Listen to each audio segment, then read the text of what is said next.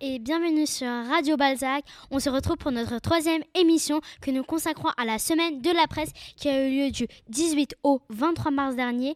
Nous vous proposons de revenir sur les unes des journaux qui ont marqué cette semaine de la presse. Je me trouve avec Ali, Farah, Claudia, Ilan et Mehdi qui ont décrypté l'actualité de cette semaine. Sans plus tarder, je laisse la parole à Ali. Bonjour Ali. Bonjour Asma et bonjour tout le monde. Aujourd'hui, je vais vous parler du scandale de Michael Jackson accusé de pédophilie.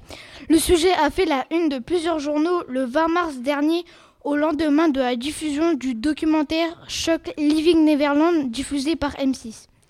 Vous vous doutez bien que la diffusion de ce documentaire a fait l'effet d'une bombe, car Michael Jackson est toujours une star internationale et ses fans se comptent en milliards.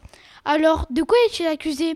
Eh bien, deux hommes qui ont côtoyé la star lorsqu'ils étaient petits racontent leur relation avec Michael Jackson et les actes de pédophilie dont ils ont été victimes ainsi que la façon dont la star a profité de leur innocence pour les manipuler. Le documentaire diffuse beaucoup les spectateurs, beaucoup de fans sont boycottés et refusent toujours de croire à tout cela. Je suis avec Gillian Gwendoline qui m'ont aidé pour ce reportage. Quel est ton avis, Gillian? J'en pense que c'est vrai parce que euh, avant il avait plusieurs euh, euh, bah, il avait plusieurs avertissements je crois. Voilà. Gwendoline, ton avis? Je n'y crois pas.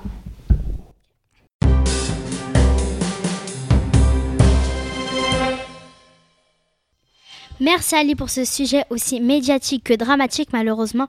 Place maintenant à une autre affaire qui suscite le doute mais cette fois-ci dans la sphère politique. Je laisse la place à notre reporter sans frontières, Claudia. Bonjour Claudia. Bonjour Asma, bonjour chers auditeurs. Le 21 mars dernier, le Sénat décidait d'ouvrir une enquête sur trois des proches collaborateurs du président Emmanuel Macron le chef du groupe de sécurité de la présidence, son directeur de cabinet et le secrétaire général de l'Élysée. Pour l'Élysée, c'est une véritable déclaration de guerre. C'est un peu comme si l'on remettait en question l'intégrité du président et des personnes qui travaillent pour lui. À l'origine de cela, l'affaire Benalla. Qui est cet homme? Monsieur Benalla avait été embauché par le président pour organiser ses voyages en France et à l'étranger. Les journalistes se sont intéressés à lui lorsqu'il a été vu frappant des manifestants munis d'un casque de CRS et d'un brassard de policier. Or, il n'était ni policier ni CRS, ce qui a interrogé tout le monde. Monsieur Benalla a été licencié, mais il a continué à voyager en utilisant les passeports diplomatiques qu'il avait lorsqu'il était au service du président. On se demande alors comment est-ce possible que les proches du président aient pu laisser Monsieur Benalla voyager légalement. Ont-ils commis une erreur? Caché des vérités? C'est ce que l'enquête doit déterminer. En tous les cas, cette affaire laisse à penser que le pouvoir n'est pas aussi exemplaire que ne l'avait promis M. Macron.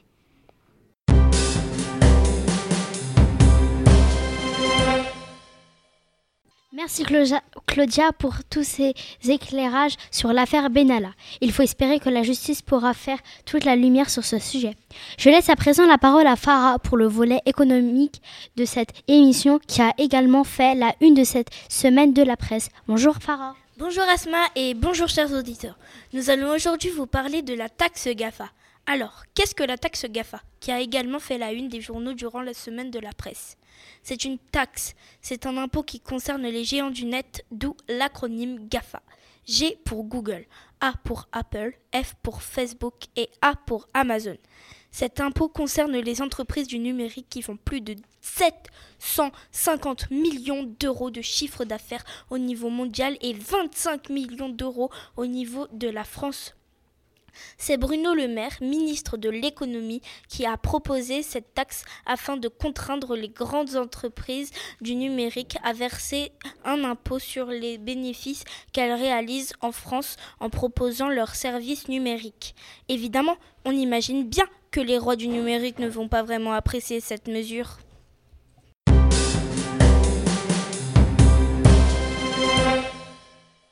Merci Fabara pour ces explications sur la taxe GAFA. Nous terminons cette émission avec un sujet qui préoccupe certains de nos parents en cette fin d'année de CM2. Privé ou public, c'est le sujet d'Ilan Mehdi et leur invité Monsieur Demangeon. Bonjour Ilan. Chers auditeurs, nous consacrons un instant pour vous parler des collèges et lycées publics et privés du département. En effet, la semaine dernière, un célèbre quotidien consacrait sa une au classement des lycées du 93. En observant ce classement, nous pouvions obtenir le taux de réussite et de mention au bac par lycée, mais aussi le taux d'attractivité. Ainsi, on peut lire que le premier lycée de ce classement est celui de Gagny, un lycée privé avec 100% de réussite au bac. L'article dévoile aussi le top 10 des meilleurs lycées de France, parmi lesquels 7 sont en Seine-Saint-Denis, fiers d'être du 93. Nous accueillons aujourd'hui M. Demangeon, le directeur de l'école élémentaire Balzac de Tremblay en France, pour parler de ce sujet. Bonjour M. Demangeon. Bonjour tout le monde.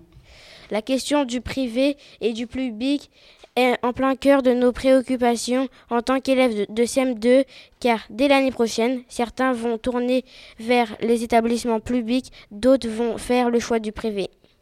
Première question. Monsieur Damangeon, d'après vous, quelles sont les raisons qui motivent certains parents à mettre leurs enfants dans le privé? Euh, en fait, certains parents pensent que l'école publique n'est pas assez efficace pour leur enfant et du coup, ils imaginent que dans une école privée, leur enfant obtiendra de meilleurs résultats. Cela dépend plutôt des profs euh, qui sont formés euh, dans l'éducation nationale, ils sont en principe bien formés. Donc du coup, il n'y a pas de raison de mettre son enfant en privé plutôt qu'en public. Pensez-vous que l'on réussit mieux dans le privé que dans le public? Non, on ne, réussit, pas mieux dans le privé. Mais ce qui se passe, c'est que souvent dans les écoles privées, il y a une sélection qui se fait au départ. Euh, donc euh, tous les enfants ne sont pas acceptés. Du coup, euh, on pense que certaines écoles privées, certains lycées privés sont meilleurs que les écoles publiques parce que les résultats sont meilleurs statistiquement, mais ce n'est pas dû au fait que les élèves sont moins bons dans le public, c'est qu'à la, base, il y a une sélection qui est faite. Que pensez-vous des résultats au bac dans le public et dans le privé? Ben, c'est un petit, Ça rejoint un peu ce que je viens de dire. les enfants qui sont dans les lycées privés euh, sont parfois sélectionnés et on ne présente pas toujours euh, tous les enfants au bac. Si on sent qu'un enfant euh, a de fortes chances d'échouer, on ne le présente pas. Comme ça, ça ne rentre pas dans les statistiques. Est-ce que l'école publique garantit l'égalité des chances autant que le privé? Oui, normalement, l'école publique garantit l'égalité des chances. On, on, accepte tout le monde et tout le monde est bienvenu dans une école publique. Donc normalement, euh, euh, l'enseignement est identique pour tout le monde, ce qui n'est pas forcément garanti dans une école privée. Y a-t-il, selon vous, des inconvénients dans les écoles privées? Bah, le principal inconvénient, c'est souvent le, coût, parce qu'une école privée n'est pas gratuite, alors que l'école publique l'est. Et euh, souvent, euh, on a l'habitude de côtoyer une certaine élite dans certaines écoles privées, dans certains lycées privés. Et quand ces gens-là rentrent dans la vie active, ils s'aperçoivent que tout le monde euh, n'est pas au même niveau que le leur. Et du coup, ils n'arrivent pas à s'adapter correctement à la vie professionnelle. Merci Monsieur Demangeon d'avoir répondu à notre invitation et d'avoir répondu à nos questions. De rien, merci à vous.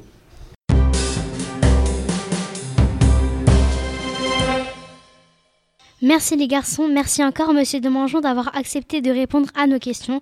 C'est déjà la fin de notre émission. Je vous dis à bientôt pour décrypter d'autres actus avec vous.